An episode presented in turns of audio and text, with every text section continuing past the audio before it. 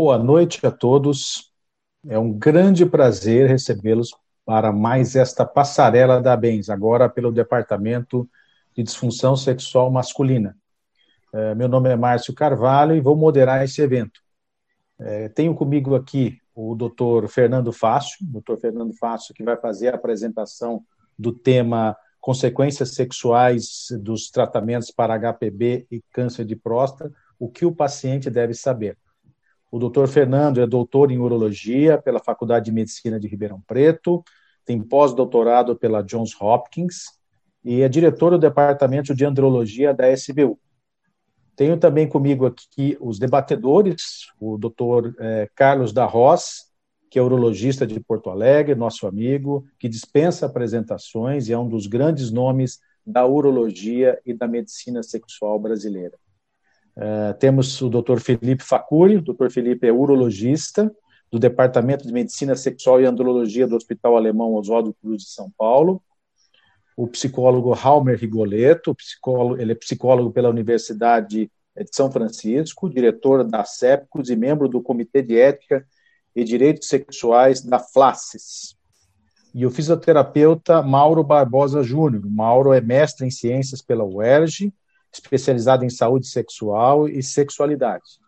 Então, eu gostaria já de passar a palavra para o doutor Fernando Fácil, para ele começar a sua apresentação. Por favor, doutor Fernando. Obrigado, Márcio. Eu vou já é, dar início e, inicialmente, eu gostaria de agradecer a Bens. É, este é um assunto que eu vou dividir com vocês, é que vocês sabem que hoje nos traz a, a uma inquietude muito grande, porque esses pacientes, eles são os pacientes que vão aos nossos consultórios e ainda existe muita dúvida em como tratá-los. Eu acho que eventos como este, eu acho que são úteis e importantes para que a gente possa dividir a opinião de colegas e experts neste assunto para que a gente possa ajudar a prática diária dos nossos colegas que atuam em medicina sexual. Esses são meus conflitos de interesse. E é bem, é bem conhecido que hiperplasia prostática benigna é uma condição extremamente comum. Ela tem uma prevalência de mais de 50% em homens entre 50 e 60 anos e aumenta para 90% naqueles com idade entre 80 e 90 anos. Mas o mais importante do que isto é a prevalência dos sintomas. A hiperplasia prostática benigna, principalmente quando diante de sintomas moderados a intensos, está diante de 15 a 30% dos pacientes que se tornam extremamente incomodados com os sintomas causados pela glândula prostática. A hiperplasia já é a quarta condição mais diagnosticada nos Estados Unidos. Somente após as, as hiperlipidemias, hipertensão, diabetes, hiperplasia prostática é a quarta mais diagnosticada, mostrando a intensidade que esta patologia está intimamente relacionada ao aumento da própria idade, bem como a disfunção erétil. E quanto à severidade, que é o que a gente falou dos sintomas de Lutes, que são sintomas do trato urinário inferior, está relacionado a uma série de situações que faz com que o paciente quando diante de sintomas moderados e graves, ele tem, entre outras coisas, a perda da intimidade física, conflitos, evitação, distanciamento e perda de comunicação. Diante destas características, muito comuns aos nossos pacientes, fica aqui uma primeira colocação, que eu distribuo aos colegas urologistas a hiperplasia prostática benigna, na sua essência como patologia, ela é causa, ela leva à disfunção erétil? Como podemos interpretar isso? E eu passo, então, para iniciar essa discussão, eu gostaria da opinião do Dr. Carlos da Roça. É, Fernando, sim, existe uma correlação total. E quando surgiram os primeiros estudos de epidemiológicos de disfunção erétil, lá no início da década de 90, o pessoal começou a ver, os, os estudiosos começaram a ver que existia uma, realmente uma correlação, mas não sabiam explicar. Quando os inibidores da fosfodiesterase tipo 5 começaram a também mostrar melhora dos efeitos urinários quando se tratava de disfunção erétil, Viagra, Cialis e tal, e os pacientes diziam que estavam melhores do ponto de vista é, urinário, então foi feito a análise ao contrário, começou primeiro descobrindo a, dro a droga e depois foram estudar o porquê, e tem algumas sugestões. Não são nem teorias, nem hipóteses, mas tem a questão do óxido nítrico, da ativação da roquinase, tem hiperatividade autonômica, tem a questão da arteriosclerose é, pélvica, quer dizer, tudo isso é fator de risco e está relacionado com disfunção erétil. E a gente vê que também são fatores de risco é, para é, LUTS, sintomas do trato urinário inferior decorrentes, então, da hiperplasia benigna da próstata. Alguma coisa a acrescentar, Fernando e, e Felipe? Não, concordo. É isso mesmo. Legal.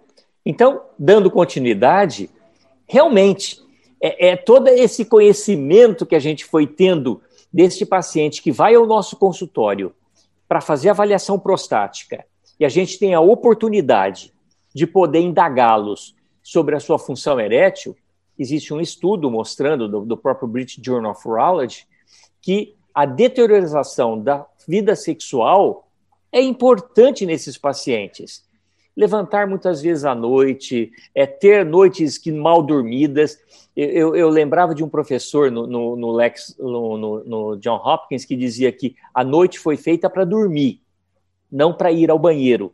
E isto impacta negativamente, sem dúvida nenhuma, na vida dos nossos pacientes. Muito bem.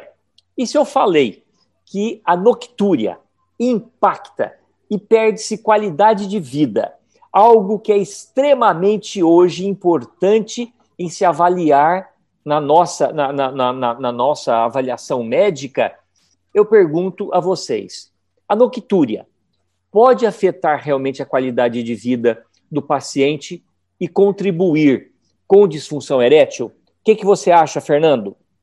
Sim, com certeza. É aquele paciente, como você mesmo disse, né? É aquele paciente que dorme mal, ele acorda mais irritado, ele não tem uma qualidade do sono interessante. Então, isso com certeza vai impactar na qualidade de vida sexual dele e também na disfunção erétil.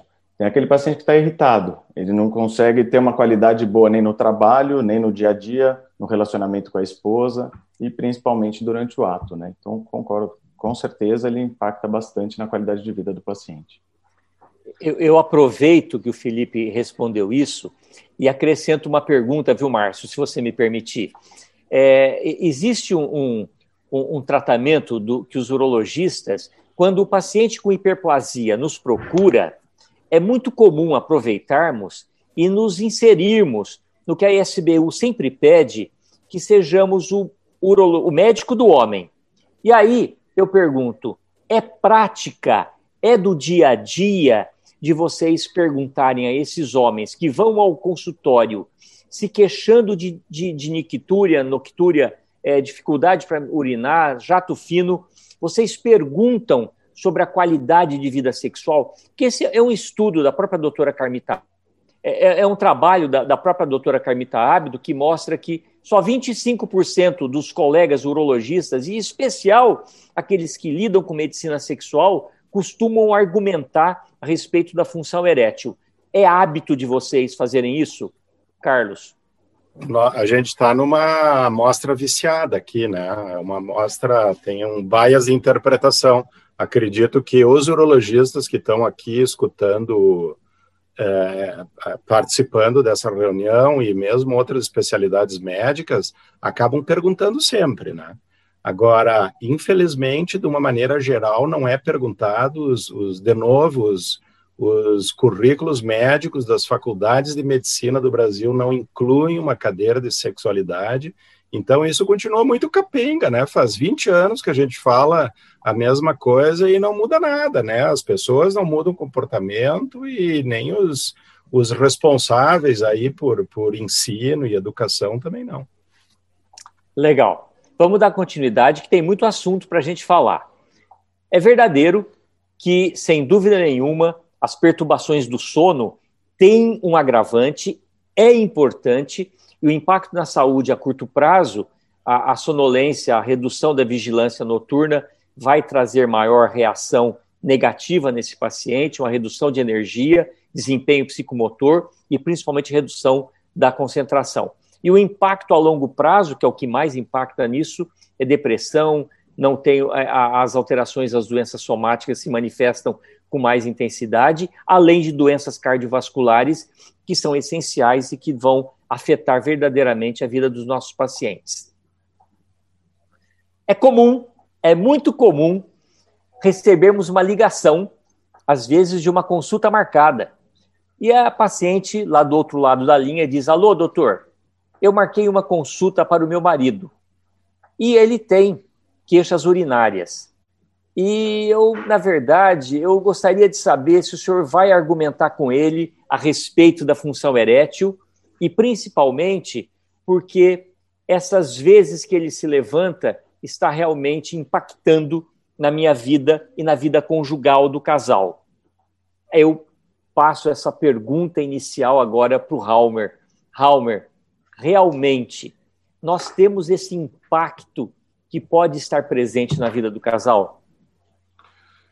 Então, normalmente, isso sempre acaba se refletindo, né, também na esposa, na parceria, né, vamos falar mais adequadamente, né, a parceria fica afetada porque ela está acompanhando todo o processo, ela percebe tudo o que acontece e, de um modo geral, esse homem, quando ele já começa a se sentir desconfortável com algo que diga respeito ao que, de, a, ao que está ligado ao trato genital, ele normalmente ele já dá uma recuada naquilo que seria contato, ainda que seja apenas um contato pelo carinho, um contato afetivo e mais ainda o contato sexual. Ele já não está se sentindo normal, ele já não se sente à vontade e a parceria imediatamente percebe que isso está acontecendo. Legal. É, é Para elucidar o que o Halmer nos completou, sim, a, a, as parcerias, os pacientes com lútis devido à hiperplasia prostática benigna experimentam morbidades importantes.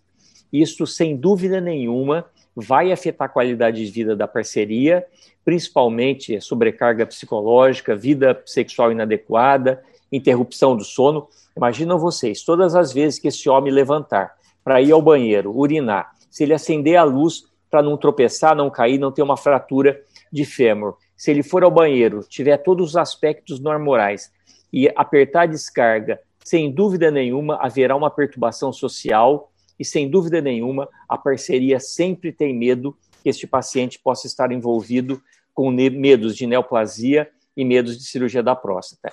Eu faço é, é, menção a esse slide. Esse slide é um slide que foi feito pelo Dr. Carlos da Roça. Eu fiz pequenas modificações a ele, mas eu, eu, eu, eu gostaria de dizer que esse slide ele pertence a todo o arsenal dos slides do Dr. Carlos da Roça. Muito bem.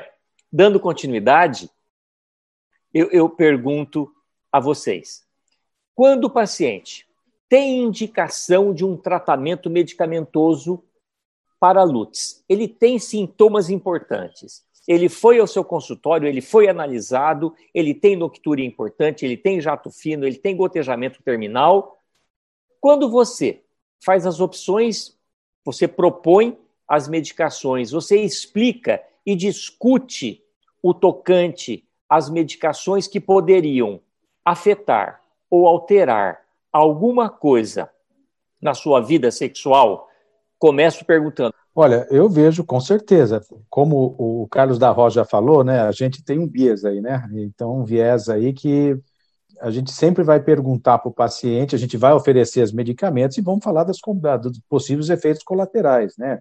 Uma tansulosina, pode, pode repercutir de repente no volume ejaculatório, né, uma finasterida hoje, uma dutasterida. É importante que o paciente saiba isso, né? É, eu acho que ah, esse diálogo com o paciente, junto com a parceira, até é fundamental. Eu acredito que isso não dá para fugir de uma condição como essa, né? Dá você conversar com o paciente a respeito dos possíveis benefícios, né, e os efeitos colaterais, sem dúvida. Legal. Posso Felipe, discordar do chefe? Então, então eu vou colocar a próxima pergunta para você discordar já no próximo slide. Eu gostaria que você discutisse isto aqui. Carlos da Roça. Não, sabe que uh, já faz um bom tempo aí que a gente discute né, a questão do esclarecer ou não efeitos colaterais. E aí eu vou perguntar para vocês, né? Não, ninguém precisa responder, só pensar, mas quando a gente prescreve um, um antibiótico, a gente diz que pode dar diarreia, que pode dar pirose, azia, ou o, o cardiologista, quando dá uma estatina, fala de efeito. Não, ninguém fala, na verdade, tá? Por que, que a gente vai falar é, sobre os possíveis efeitos colaterais, principalmente na esfera sexual? Tem dois estudos que são clássicos sobre o efeito nocebo que a gente pode causar uh, nesses pacientes. O primeiro estudo é um estudo mais antigo, que é, do, é não vou me lembrar do nome do autor, mas é sobre o uso de atenolol. Os pacientes foram divididos em três grupos, um não tinha nem ideia qual era a medicação, o outro sabia qual era a medicação, e o terceiro grupo sabia da medicação e dos possíveis efeitos colaterais sexuais. Eles tiveram dez vezes mais efeito colateral sexual. E o segundo estudo é o estudo do Mondaini falando de, de inibidor da, da 5-ARE, né? inibidor da 5-alfa-redutase. É, mesma coisa, teve três vezes mais é, problemas, é, teve mais queixa sexual quanto o grupo que estava cegado e que não sabia qual era a droga. Então, assim, a sexualidade, a gente sabe que fator emocional está envolvido em 100% dos pacientes que têm alguma queixa. A gente vai antecipar essas coisas. Eu, particularmente, não faço isso. Eu espero o paciente fazer um comentário. Numa, numa segunda consulta, ele vem lá e diz: Ah, doutor, é, realmente o ejaculado diminuiu. Realmente não. O ejaculado diminuiu. É, realmente, isso pode acontecer. Tá? Aí que eu vou fazer a explicação. Minha opinião. Halmer, eu, eu pergunto a você, qual é a sua visão a respeito desta informação que o urologista lida com o efeito nocebo em relação a drogas que poderiam eventualmente causar algum impacto na vida sexual? Então, eu entendo que quando esse paciente chega pela primeira vez no consultório, ele já tem uma noção que alguma coisa não vai bem. Então, ele já está sofrendo alguns efeitos que não são nem efeitos do uso de alguma medicação. É uma questão orgânica que está acontecendo e o remédio ele está sendo administrado ali com a intenção de melhorar o que está acontecendo, né? Em termos de uma doença específica, ele tem que saber o que ele tem e por que ele está tomando o remédio. A gente está falando sobre os efeitos colaterais e aí eu fico aqui pensando, né, é, se não é um compromisso nosso, na verdade, explicar para ele que ele vai passar por algumas dificuldades e que ele vai necessitar, nesse momento, de um acompanhamento para que ele supere uh, as suas travas emocionais, para que ele supere as suas falsas crenças, para que ele supere essas dificuldades e ele passe pelo tratamento da melhor forma possível é, eu entendo que ele ficar na expectativa de que a vida sexual continue normal, quando ela já não está normal, né, é muito complicado. Né? Isso frustra o paciente e, normalmente, quando ele chega no meu consultório, ele chega falando que ele foi traído pelo médico que não informou para ele as coisas que poderiam acontecer. Obrigado, Halmer. Mas, verdadeiramente, a gente vive. É, é, em medicina tem muito disto o certo errado, o clínico ou cirúrgico. E muitas vezes a gente precisa criar isto tudo porque é o que você falou. Ele veio com uma queixa importante do trato urinário, que o incomoda, atrapalha a qualidade de vida, mas a gente sabe muito bem que algumas medicações poderão intervir. Eu acho que aí é um julgamento que cada um precisa fazer a sua parte. Muito bem. Mas aí. Coisinha, querendo... Fernando, só mais uma Lógico. coisinha. Por favor, só... É, a gente tem que lembrar também que são indivíduos, né? Então, cada um reage de uma forma muito particular. Né? A gente não tem como generalizar de que um paciente que não tem informação, ele vai reagir de uma forma, ou tendo a informação, vai reagir de outra. Né? Depende muito de uma série de fatores da constituição dessa pessoa. Então, um paciente não reage igual ao outro. Legal. Eu, não, eu quero o detalhe, ah, o fala, detalhe cara. só é que, Valmer, é, os pacientes que têm algum efeito colateral causado por uma droga prescrita, na verdade, eles não vão direto para ti, eles voltam lá para fazer o comentário. E aí, se não consegue resolver, bom, aí sim, né, vai procurar uma ajuda. Mas eu não costumo perder os pacientes por isso o, o, paciente que vai que vai para terapia sexual, eu mando um bocado de gente, é o paciente que eu não consegui dar nenhum tipo de curva e que já suspendi a droga, obviamente, né? Não é o paciente aqui do caso do efeito colateral do medicamento. Mauro quer falar? Fala, Mauro. Mauro quer falar?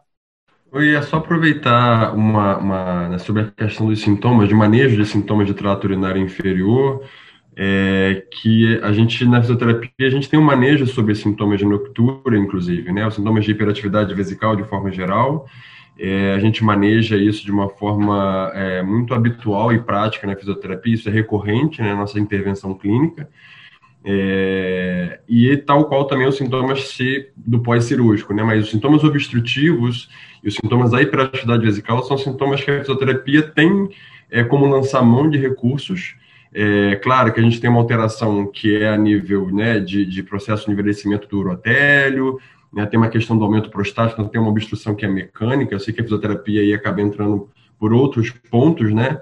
Mas a gente tem como tentar fazer com que essa função vesical seja um pouco melhor, né? A gente tem uns aspectos de trabalho, por exemplo, com neuromodulação, é, que teoricamente, poderíamos dizer que não teria os efeitos semelhantes ao efeito da medicação e que podem ter uma boa resposta para o paciente, especialmente com esses sintomas de noctúria, que foi bem falado quanto isso impacta, né? Então, são possibilidades terapêuticas que acho que a gente pode pensar como terapias coadjuvantes aí, né? E talvez, até mesmo quando na presença desses sintomas é, adversos, é, mais do que nunca pensar no aspecto da fisioterapia nesse lugar, né?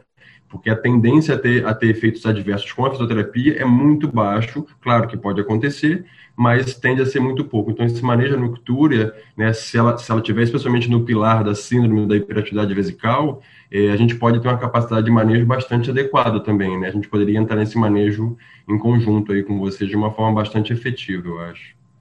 Legal, Mauro, obrigado da sua contribuição, mas agora eu começo a explorar muito o teu trabalho.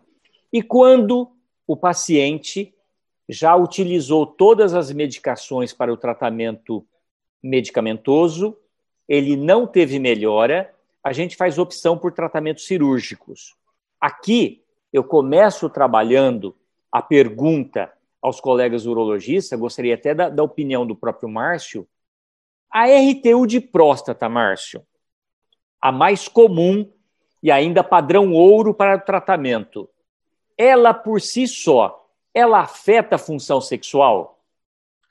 É, aí a gente tem que falar sobre que função sexual, né? Dificilmente, eu, na minha experiência, na, na, literatura, né, acho que em torno de 4% só que pode ter alguma disfunção erétil nesse tipo de paciente, uma ressecção mais, mais, maior, uma ressecção mais prolongada, mas a disfunção sexual, é, praticamente uma disfunção erétil, raramente isso é afetado. O que acontece mais, que a gente sabe, é a ejaculação, quer dizer, a ausência de ejaculação, né? Ele tem ejaculação retrógrada, né? Você faz a ressecção do colo vesical, então fatalmente ele não vai, ele tem o orgasmo, mas não tem ejaculação, né? E isso é, é mostrar, é, isso é obrigado a gente dizer uma certa forma, ele vai, vai fazer o consentimento informado e é importante que você coloque isso. É, é, é a gente vê muitos casos de pacientes que chegam, olha, mas o doutor não me avisou, eu estou ejaculando, eu estou tendo orgasmo e não sai nada. Então, é, eu acredito que, que o impacto maior seria na ejaculação. Legal. Eu aproveito, Felipe, e jogo para você isso aqui. Existe alguma forma de tratarmos os nossos pacientes oriundos de lute, quadros importantes de lutes, com hiperplasia prostática benigna, as ressecções transuretrais monopolares ou bipolares, elas têm algum efeito maior ou menor na função sexual? Ou tem alguma outra forma que você poderia nos mostrar que nós diminuir, iríamos diminuir os efeitos, principalmente na ejaculação? Então, como o Márcio muito bem disse, né, é, eu concordo que pensando função sexual como, inclusive, o distúrbio ejaculatório, né, que é uma das principais consequências da própria RTU, é, eu deixo muito bem claro, só tentando dar uma abordagem geral, eu deixo muito bem claro a possibilidade da ejaculação retrógrada. Eu acho que isso é muito importante para alguns pacientes, para uma certa maioria de pacientes, eu acho muito importante a gente refrisar, além do consentimento, explicar direitinho, mas, voltando à pergunta, entre monopolar e bipolar em si, não tem nenhuma diferença estatística razoável, pelo menos nem, também não na minha prática clínica, que cause alguma diferença, um causa mais, outro causa menos. Tem algumas novas técnicas agora que estão para chegar, fora do país, inclusive já existe, que é a Eurolift, acho que o pessoal já tem esse conhecimento, que tende a amenizar a própria é, justamente esse fator da, da falta da ejaculação, que impacta bastante nos pacientes. Então, atualmente a gente não tem nada, mas acredito que seja, a ideia é bem promissora para a gente mitigar esse problema da, da disfunção sexual nesses pacientes submetidos à RTU.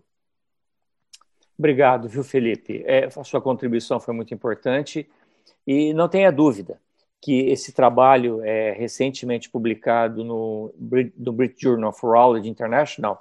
Ele mostra que não há diferença entre fazermos monopolar ou uma cirurgia bipolar. Muito bem. E é importante que a gente ressalte, e aí vem o fator da proatividade do urologista, em dizer que a ejaculação retrógrada após uma cirurgia de próstata bem sucedida não é prejudicial à saúde, pode afetar a fertilidade, não interfere na ereção nem no orgasmo, e ela está e ela é comum em outras condições, não só na ressecção transuretral, mas lesão neurológica, lesão é, de próprio do diabetes, esclerose múltipla, uso de medicações que a gente já discutiu e a própria radioterapia. Aí eu volto a fazer a seguinte pergunta: qual é o impacto da ejaculação retrógrada no paciente e na sua parceria após a ressecção transuretral? Eu confesso que algumas vezes pecamos por não explicar esta possibilidade de ocorrer. Mas eu acredito que hoje o urologista tenha a, a maleabilidade de explicar. Halmer, quando isto acontece, o paciente volta ao urologista. Ele volta cabisbaixo, que ele está urinando bem, mas ele perdeu algo que era extremamente importante para ele o que fazer agora?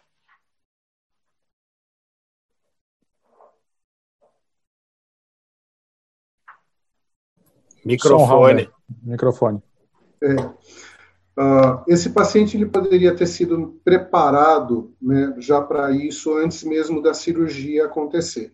Né? Então, o acompanhamento psicológico, muitas vezes antecipado à cirurgia, ele contribui para ele já estar tá mais ou menos pronto para aquilo que ele espera, né? E a continuidade do tratamento psicoterápico vai lidar com alguns aspectos que, na verdade, a gente trabalha o simbólico desse sêmen que não vai aparecer mais, né? O aspecto simbólico, o que, que significa para ele. E muitas vezes é a sensação que ele tem de ser menos homem, porque ele não tem o sêmen, da impossibilidade, mesmo que ele já tenha filhos, né, mas da impossibilidade de aumentar a sua prole, né? E isso é muito engraçado, porque tem homens que têm um, dois filhos e para ele está encerrado, ele já fez até uma vasectomia, mas o fato dele não mais ter o volume do ejaculado ou a ejaculação propriamente dita faz com que ele se sinta muito menos homem, né? É, e a parceira aí nesse caso, ou a parceria, mas eu estou me referindo mais às mulheres nesse caso, do valor que elas também colocam na questão do sêmen, né? como sendo o presente, a prova de que ela está sendo desejada, de que ele sente muito, muita excitação com ela, né? O volume é considerado muitas vezes como prova ou não de excitação, né? O que dizer da ausência do ejaculado, né? Então, muitas dessas parcerias ficam muito incomodadas com o fato da, do, do orgasmo seco. Atualmente, a gente tem trabalhado um pouquinho mais com isso e, e, a internet nos ajuda muito, passando algumas informações sobre, por exemplo, o Tantra, onde o homem aprende a ter o orgasmo sem ejacular, e falar muito dessa possibilidade, né? É, que o prazer fica mantido.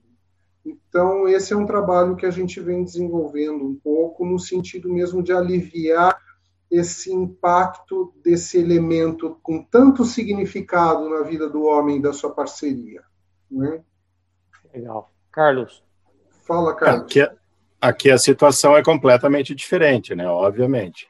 É, até a recomendação é que a gente, como urologista, não esqueça nunca de falar lembrando inclusive do colega aquele do interior de São Paulo aí que foi alvejado por ter esquecido de fazer uma informação desse tipo. Mas enfim, é diferente aqui da, do tratamento medicamentoso.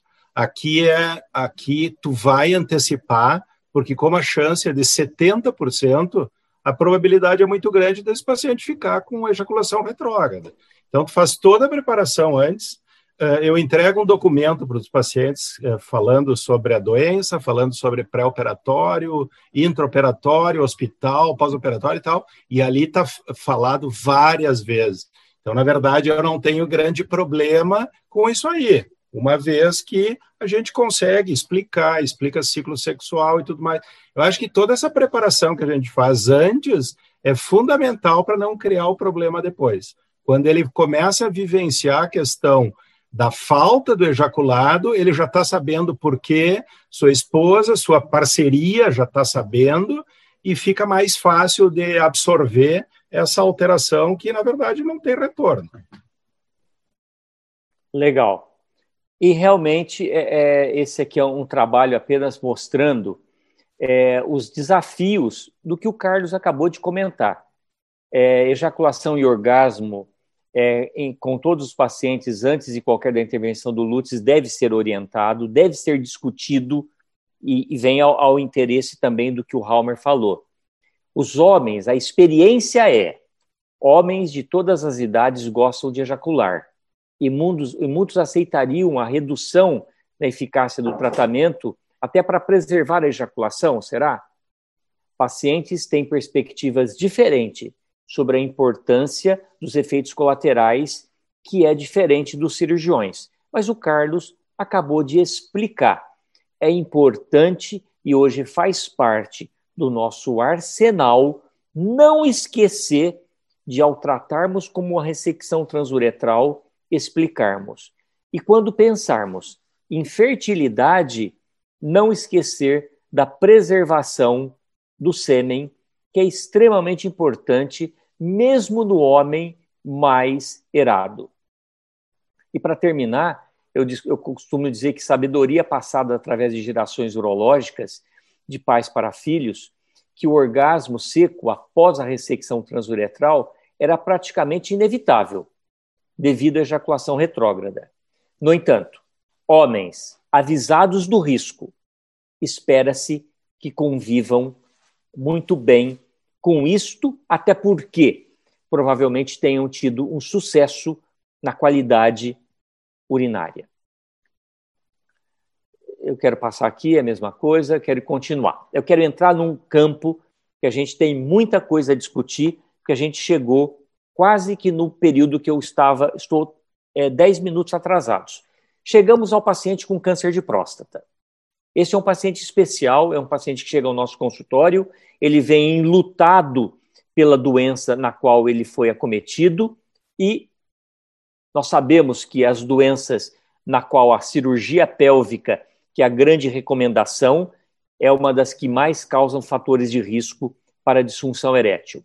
A pergunta é: qual a incidência de disfunção erétil e como vocês abordam esses pacientes no tocante a minimizar a disfunção erétil? É ampla essa pergunta.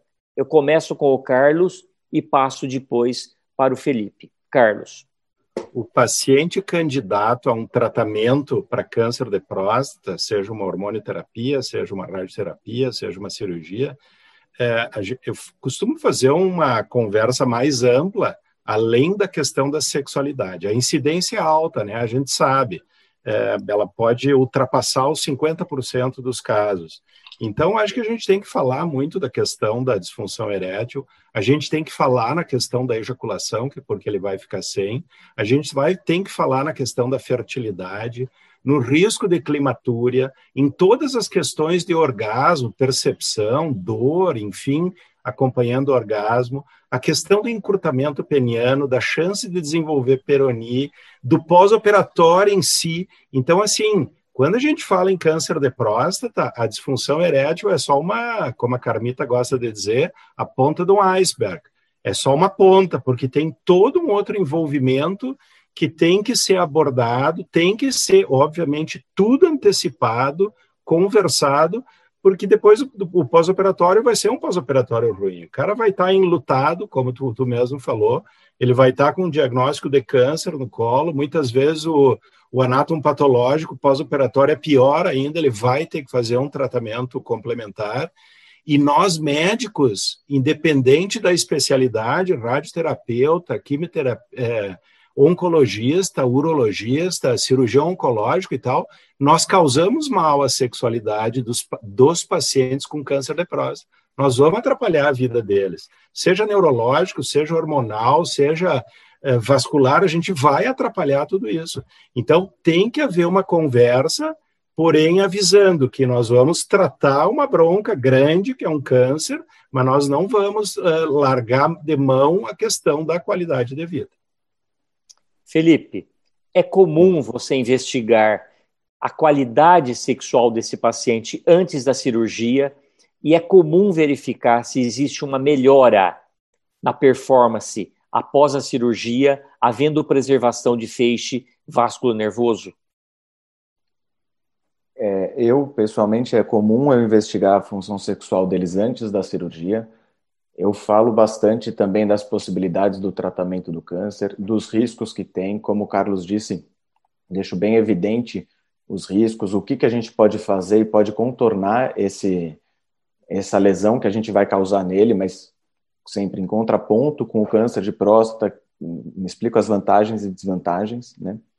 E em relação à sua outra pergunta, que era, desculpa, você tem respostas né? melhores da preservação do feixe dos pacientes que normalmente tinham uma, uma função erétil boa antes da cirurgia? Não, o que eu consigo observar Gê, é que, na verdade, esses pacientes têm menor risco de desenvolver uma piora, uma piora da, da função erétil. Não necessariamente que ele vai ter melhor, mas ele chega a ter um desfecho um pouco melhor do que o outro paciente que a gente não consegue ter. É que nem sempre você consegue uma preservação completa, é, os tumores são muito variados, às vezes você tem que secar um pouco mais, um pouco menos, então é muito particular. Em geral, se a gente consegue preservar bem os feixes, sim, a gente vai ter um desfecho em relação à disfunção sexual menor, um desfecho menos pior, né, vamos dizer assim, do que um paciente que a gente não preserva. Né? Legal. Só para mostrar para vocês, nós estamos há 40 anos da descoberta da, da preservação do feixe vascular nervoso e nós temos hoje incidências variáveis de 14 a 90% dos pacientes que após a cirurgia de prostatectomia radical estão com disfunção erétil. É imediata, severa e após a retirada da sonda, o paciente está experimentando esse problema. E nós sabemos muito bem que as resoluções, quando a gente fala em reabilitação peniana, O nome reabilitar vem do verbo reabilitar, é devolver aquilo que era. E nem sempre nós estamos devolvendo ao paciente aquilo que ele tinha antes da cirurgia da próstata, que é uma cirurgia mutiladora. Só para completar e chegar às opiniões do Halmer e do Mauro, vejam vocês que esse trabalho é um trabalho recente, publicado no New England Journal, ele mostra que 67% dos homens que tinham ereções suficiente antes da cirurgia, em 12 meses, em 12 meses, em 6 meses pós-operatório, só 12% deles tinham algum, alguma incidência de função erétil. Isto demonstra que a cirurgia, embora resgate a vida desse paciente, no entanto, atrapalha muito a função sexual, mesmo com tecnologias. E aí eu quero explorar agora um pouco o Halmer. O paciente ele vive o câncer, ele, ele, ele discute com o urologista se vai fazer videolaparoscopia, se vai fazer robótica, mas depois que acaba tudo isto, ele volta, acabou o luto, ele quer recuperar tudo que ele tinha. Agora que a vida voltou, ele quer recuperar. Como lidarmos com esse paciente quando a gente ainda não tem todas as armas para poder tratá-lo? Eu vou acrescentar também para o Halmer, já aproveitando, se permite, Fernando.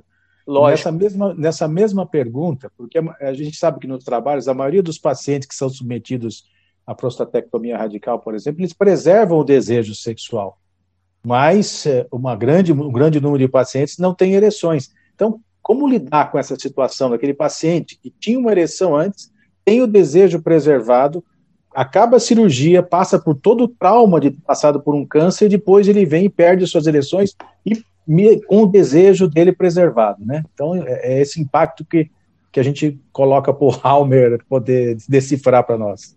Então, uh, acho que um aspecto bom para a gente pensar é que assim o que aparentemente significa que ele já ficou bom e recuperado da prostatectomia nem sempre é verdade começa que quando ele recebe o diagnóstico, ele está recebendo uma sentença de morte. Né? Ninguém pensa num câncer como assim, ah, eu vou sair dessa numa boa.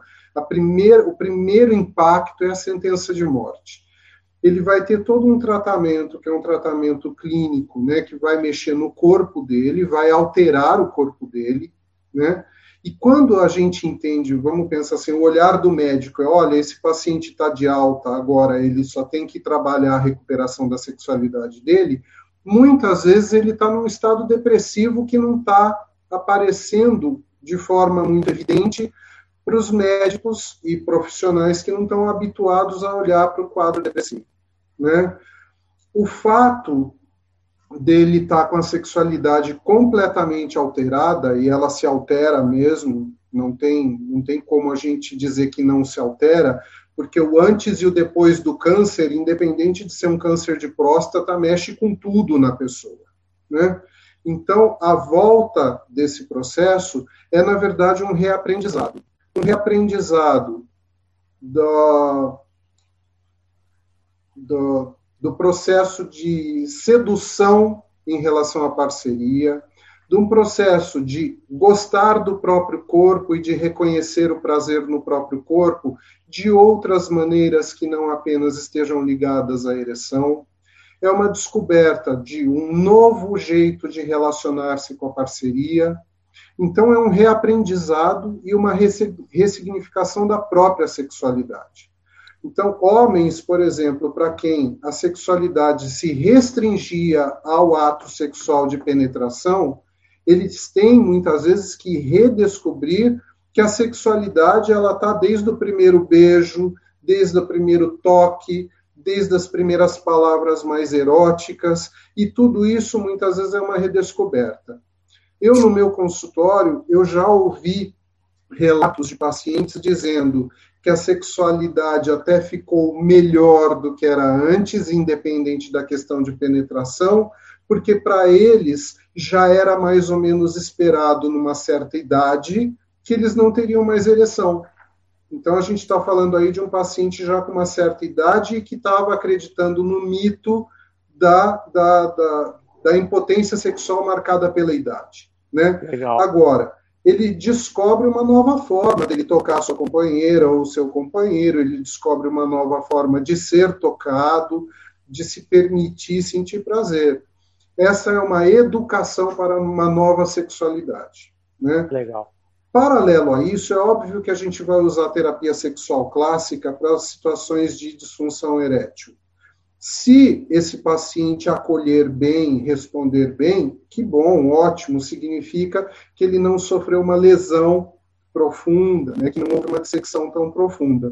Agora, tem casos em que a gente acaba trabalhando com esse paciente a aceitação de uma prótese da colocação de uma prótese, algo que até então a preocupação era o câncer. Vencido o câncer de próstata, vamos prepará-lo para uma nova etapa da sua sexualidade e que pode envolver o uso de uma prótese. É, além disso, é, trabalhar a parceria é fundamental. Trabalhar a parceria é, é um aspecto que a gente não pode jamais deixar de lado. Mas acho que respondendo novamente, é, repetindo só pela pergunta que foi feita depois, né, em, as, em acréscimo aí, é, uma, é, uma, é um reaprendizado de novas formas de você viver a sua sexualidade. Mauro, alguma luz que a fisioterapia poderia nos dar nesse momento? É, eu acho que a gente, é, a fala do Halmer, ela é muito próxima a, ao que nós fazemos no sentido de pensar o que, que é reabilitação de fato, sobre a ótica de, da reabilitação como, como um recurso que você tenta otimizar o que o paciente tem, e a gente não pode esquecer nunca, que eu acho que é um grande, é uma sutileza, mas ao mesmo tempo um grande impacto é, que é uma lesão neurogênica. Na fisioterapia, quando a gente vai trabalhar com paciente neurogênico, isso exige uma complexidade gigantesca do manejo, porque essa reabilitação de retorno de 100% de função, ela não é esperada, a menos que eu saiba dimensionar qual nível de lesão que esse paciente tem, para que eu possa sim gerar é, um prognóstico possível para discutir junto com ele. Podemos chegar até aqui, podemos chegar até ali, ou talvez, inclusive, se não soubermos dimensionar o nível de lesão, é, fica um pouco às escuras. Isso é muito delicado para a gente poder lidar, é, entender, é, por exemplo, né, como trouxe o Felipe, né, é, essa, essa, essa preservação de feixe, né, é, essa neuropraxia, a gente vai tratá-la como neuropraxia ou como neurotimese? É, isso, isso é muito importante e, infelizmente, a fisioterapia, quando pega esse paciente, a gente não tem ideia dessa complexidade da lesão neurogênica, e é ela que faz uma cascata gigante, chegando a ponto de gerar uma lesão vascular é, a nível veno-oclusivo, né? o paciente evolui com fibrose, né? devido é, às questões que podem acontecer, devido a essa latência erétil a longo prazo. Né? A gente sabe que a intervenção farmacogênica já reduz isso, né? a medicação oral diária ela já consegue dar conta, porque a pressão intracavernosa começa a aumentar, isso ajuda com que mantenha esse leito vascular, mas o papel da fisioterapia, a gente vai pegar um pouco do que o Halmer trouxe, no sentido de repensar essa possibilidade de contato afetivo sexual. É, eu não faço exatamente o que o Halmer faz, nem me proponho isso, porque eu sou fisioterapeuta, mas o meu papel como educador em saúde sexual é um primeiro passo de trabalho, né? Então, esse manejo da sexualidade, é, eu preciso me munir sobre essas informações, eu preciso ter capacitação para isso, para ajudar a gerenciar, claro que tendo pontos, quase que sempre, que eu vou ter que estar de mão dada com, com, com um terapeuta sexual, com um sexólogo, assim como o urologista nos faz e nos, nos confia esse paciente, para conseguir trabalhar isso melhor. A fisioterapia, por hora, o que a gente tem apontado na literatura é falando muito que o nosso papel é de preservação desse tecido até que essa lesão, nessa né, neuropraxia, se restabeleça. Né? É, eu acho muito, muito interessante porque é, o, a luta que existe tanto da parte da medicina, da própria fisioterapia também, é muito numa recuperação genital no sentido vascular. Mas por hora, eu pelo menos desconheço, se alguém tiver alguma coisa para trazer, eu ficaria bastante feliz. É, a gente ainda não tem intervenções a nível de recuperação neurogênica, pensando em neuroplasticidade, né, esse nervo erigente, esse nervo cavernoso, ele foi lesionado. Como é que eu espero que haja uma cascata de resposta erétil se a base principal é a liberação de óxido nítrico, a partir do nervo cavernoso ele foi lesionado? Então, como é que eu intervenho aí? Eu acho que está faltando para a gente conseguir dar um avanço interessante nesse ponto. Eu chamo, chamo mais uma atenção, muito mais do que a nível é, acadêmico, do que assistencial. É, como é que a gente maneja esse aspecto de lesão neurogênica? Com ondas de choque? Não. Com vacoterapia? Não. Com recurso de tratamento de inibidor de fosfodiesterase 5? Também não. Então, será que a gente está tratando uma alteração vascular que ainda nem aconteceu? E a neurogênica? que temos total ciência que aconteceu, o que, que a gente faz com ela? Então, a gente acaba, na verdade, usando o que a literatura nos oferta e fazemos o que podemos, nos munimos de todo esse, esse arsenal terapêutico, mas eu ainda acho que tem um componente neurogênico que não está sendo visto, e inclusive a reabilitação, mais uma vez, quando falo em aspecto de reabilitação que a gente chama de neurofuncional, a ótica precisa ser completamente distinta porque o retorno de 100% de função não é algo esperado por nós e tem que ser pactuado com o paciente, que isso não é algo a ser uh, concretizado no sentido de pensar é, quase que fazer um pacto com o paciente, um pouco nesse sentido, sabe, Fernando? Legal. Não, você dimensionou tudo. Eu coloquei aqui toda uma síntese do que acontece. O Carlos já chamou atenção a isso. Mas eu, eu, eu para terminarmos essa nossa discussão, nós estamos aí atingindo já as 22 horas, a climatúria é uma perda de urina durante o, o orgasmo, durante a atividade, atividade sexual.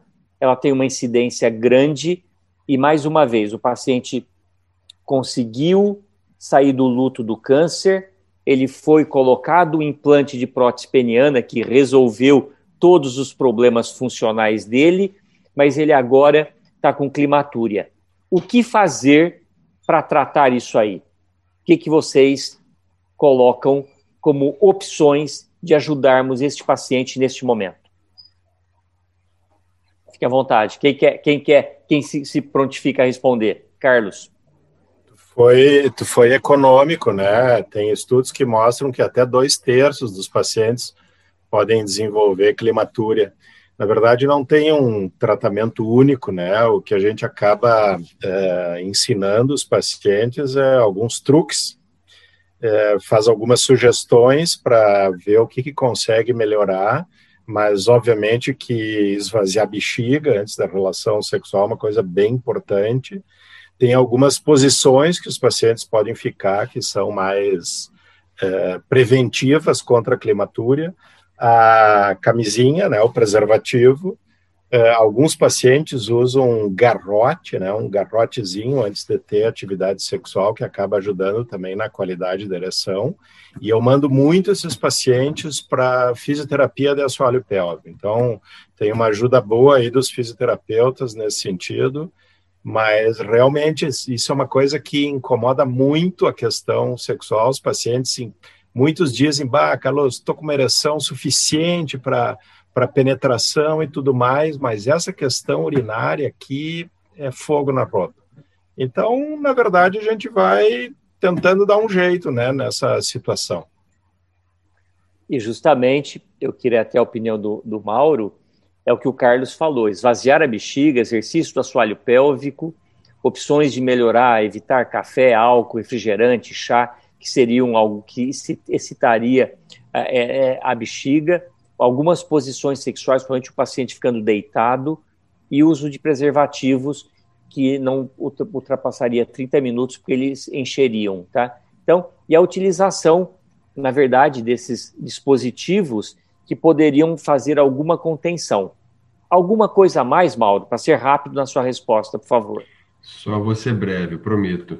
É, só quero chamar a atenção para complementar o que o Carlos já trouxe. É, a gente tenta na fisioterapia fazer uma diferenciação entre exercício de Kegel e exercício terapêutico do assoalho pélvico.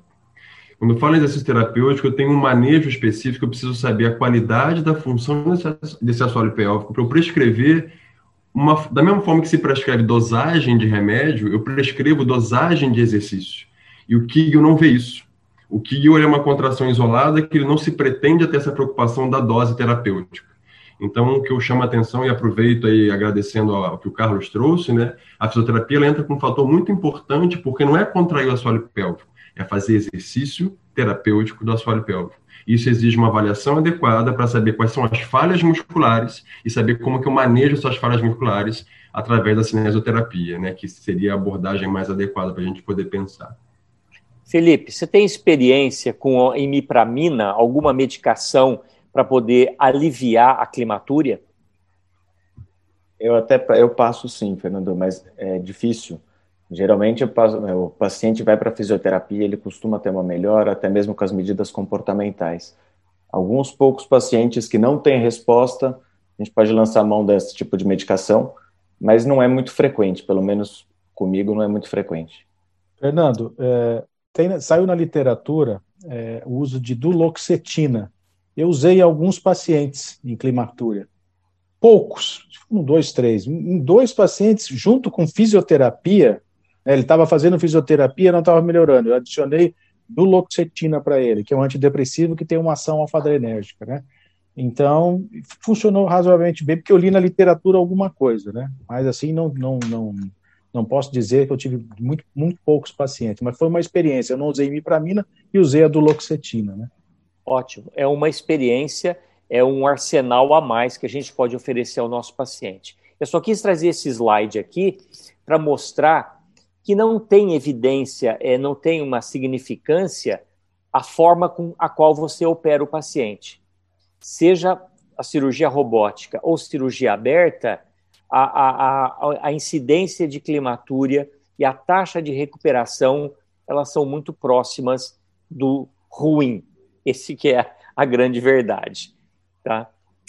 E, para finalizar, encurtamento peniano aos colegas urologistas, vocês observam pós-prostatectomia radical a queixa de encurtamento peniano? Diga, Felipe. Sim, observa. É bem frequente. E como a lidar sensação. com isso junto ao paciente? É, eu, eu já oriento antes, inclusive, a possibilidade, então eu já deixo tudo muito bem explicado. Mas é, o que eu sinto é que tem muito a sensação dele achar que tem um encurtamento. Claro que às vezes você tem um encurtamento, mas não é tanto quanto ele acha, esse paciente. Então eu procuro trabalhar bastante ele, inclusive expondo a possibilidade, fazendo terapia, nesse caso de paciente que tem encurtamento, disfunção erétil, eu mando para terapia, até mesmo para ele entender melhor a função sexual e o sexo, porque tudo que o Raumer falou. Então esse paciente eu tento orientar o máximo possível. E eu, geralmente, eu começo já com a reabilitação, entre aspas, precoce, com a medicação e fisioterapia, vácuo, então tudo isso com o intuito de tentar diminuir esse encurtamento. Mas eu já deixo explicado que tem a possibilidade, principalmente que ele vai ter essa sensação de que é menor. Alguma diferença, Carlos? Alguma coisa diferente disso? É, o cara, quanto mais, uh, quanto mais prolongado foi, for a falta de ereção, maior a probabilidade de, desse indivíduo ter encurtamento, e aí a gente tem as explicações fisiológicas, hipoxemia, fibroblasto, é, alteração estrutural, enfim, aí é a evolução natural da, da má situação, né? Então, por isso é importante o, o, a, o a questão da reabilitação, entre aspas, nós precisamos tentar manter esse pênis, pênis oxigenado, em movimento e tal, para tentar evitar também essa questão do encurtamento. Melhor Alguma... tratamento, só, só Fernando, melhor tratamento para o encurtamento peniano, sabe qual é? Ter ereção. Você não vai melhorar, não vai aumentar o tamanho do pênis, mas se você conseguir fazer com que esse paciente logo tenha ereções que ele consiga penetrar, essa parte do encurtamento não vai incomodar tanto. Então, se a gente conseguir proporcionar para ele ter ereção, seja lá com medicação inibidor da fosfodiesterase, que é mais difícil, mas com injeção intracavernosa, ele já vai já vai amenizar uma situação como essa, né? Eu vejo dessa forma. Alguma coisa diferente, Paulo? Desculpa, a vacoterapia também entraria nesse aspecto, viu? Porque a vacoterapia ela é uma forma bastante precoce e, e, e já observada que ela consegue prover justamente essa distensão do, do, dos tecidos penianos é, tentando aumentando a oxigenação. Por incrível que pareça, as pessoas tendem a achar que há uma tendência a ter mais sangue venoso. Isso é uma coisa que tem já estudos fazendo é, gasometria e não mostra que tem sangue venoso, e sim é, é, oxigenação que se mantém. Então, ela pode ser feita de uma forma bastante precoce é, e ela ajuda bastante nesse aspecto de já readquirir uma ereção, mesmo seja sendo mecânica, né? Mas ela já readquire e já ajuda a manter aí essa distensão do tecido peniano, evitando a fibrose, como o Carlos apontou aí. Carlos, uma última pergunta antes do nosso último slide. Você acha que a gente tem indicado mais implante de prótese peniana, principalmente pelo diagnóstico mais precoce de câncer de próstata em homens mais jovens do que no passado? Uh, eu, eu acho que está havendo uma pequena mudança de conceito.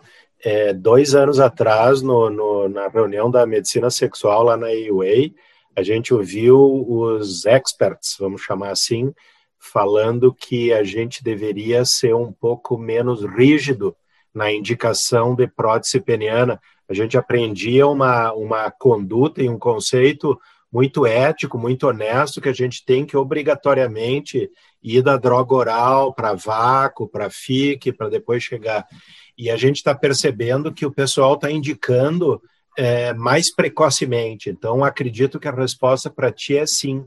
Eu tenho falado para os meus pacientes, porque olha aqui, ó, a literatura toda fala em dois anos para recuperação da função erétil pós, pós-prostatectomia radical. Pelo amor de Deus, né? Quem é que vai conseguir convencer um paciente a ficar dessa maneira? Então, assim, ó, eu, eu faço eu faço orientação de, de, de reabilitação imediatamente na retirada da sonda.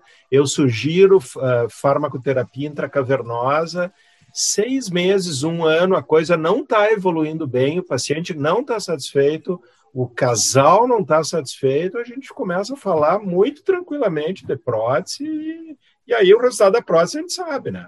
Taxa de tem sucesso. Que, tem que ter ereção, né? Tem que ter ereção. Tem. Então, como, como mensagem para casa, para ser o último slide, como a gente sempre o paciente se pensa que ele tem que ter uma recuperação sempre penocêntrica, e a gente tem todas essas patologias envolvidas, eu quero uma mensagem rápida começando pelo Mauro. Como restaurar a satisfação sexual física deste paciente, Mauro? Eu acho que entra um pouco nesse processo de redimensionar um pouco a sexualidade do paciente, né? adequando ao que ele tem para ofertar. Se o que ele tem para ofertar por hora é uma intumescência, que ele consiga fazer um bom uso dessa intumescência. A gente sabe que não é o esperado, nem o idealizado, né? E nem o que ele experienciou ao longo da vida mas é o que é possível e trabalhar, porque isso fala um pouco do que é reabilitação. É usar o que tem de possibilidade de função e aplicar aquilo para uma prática né, no, no, aspecto ambiental. E trabalhando com as possibilidades da fisioterapia, que é redimensionar um pouco e reabilitar a estrutura genital, né, fazer essa reabilitação genital especificamente. Sua mensagem, Felipe? Eu acho que a minha mensagem é o que o Márcio citou: é ter ereção, é levar a ereção para esse paciente deixar ele ter ereção para ele poder ter relação. Somando tudo que o Mauro falou, que o Halmer falou, mas proporcionar a ereção para o paciente é, é, é, o meu objetivo. Halmer, e você?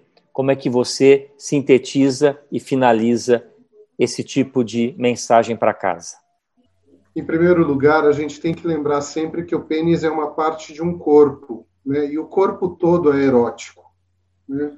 Então, esse paciente, muitas vezes, ele tem que redescobrir todo o restante do corpo, né? E tirar um pouquinho da atenção dele, da atenção e da tensão dele sobre o pênis, né? Até para contribuir, para ajudar nessa recuperação. Então, essa descoberta do corpo, essa redescoberta do corpo, para mim é, algo que a gente precisa é, olhar um pouco mais como possibilidade do tratamento também. Perfeito. Obrigado a todos. E eu passo a você, Márcio. Quais são as considerações finais, Márcio? É, eu vejo o seguinte: não existe fórmula mágica para tratar paciente numa situação como essa. Não existe. A gente tem que perceber que esse paciente passou por toda uma situação é, traumática, porque ele foi descoberto um câncer, contaminou a família por isso, ou seja, tudo existe um envolvimento familiar, um peso para ele, já tem uma carga emocional e psicológica muito grande desse paciente que ele vai carregar. Acaba a cirurgia e ele volta, ele tinha uma, uma relação sexual, ele tinha um contato com a esposa e de repente ele não tem mais. Então isso é muito traumático, é muito trágico, né? Por isso que eu falo, que realmente ele tem que voltar a ter eleições o mais rápido possível. O que o Halmer falou, eu acho justo, mas a partir do momento que a gente não consiga dar eleições para ele, se eu não consigo nada, se eu não tenho nenhum no armamentário que nós temos hoje, dar uma ereção para ele, aí sim a gente pode também associar isso. Não que isso não seja importante, é importante que se associe a umas condições como essa. Mas eu me preocuparia, a princípio, do que ele deseja, o que, que ele quer. Eu tinha ereção antes, eu tinha uma vida normal, eu conseguia ter penetrações com a minha esposa, agora eu não tenho, doutor. O que, que eu faço? O outro médico me operou, e daí? O que, que eu faço? Você tem que fazer, tentar é, chegar ao ponto que o paciente deseja, né? Ao mínimo, tentar fazer com que ele volte a ter penetração né, do, do, do método que você escolher. É isso que eu, que eu penso nesse tipo de paciente. Muito obrigado. Eu, eu, agradeço a oportunidade de dividir com vocês esse assunto, que é um assunto hoje muito importante na nossa prática diária, e eu fico muito feliz em aprender com a discussão de vocês. Muito obrigado a todos vocês. Obrigado. Boa noite, obrigado. Eu só queria terminar, terminar aqui dizendo para vocês, eu quero agradecer a todos a excelente apresentação do Dr. Fernando, muito dinâmica, isso proporcionou não só uma apresentação, mas uma discussão, isso é fundamental, tá? E é, lembrar a todos que na semana que vem nós temos, continuamos com essa passarela da Bens, pelo Departamento de Parafilia, o tema vai ser a compulsão sexual, da teoria à prática clínica. Tá? Então, não percam também essa continuação. Eu quero desejar boa noite a todos, é, uma, um bom restante de semana e até semana que vem.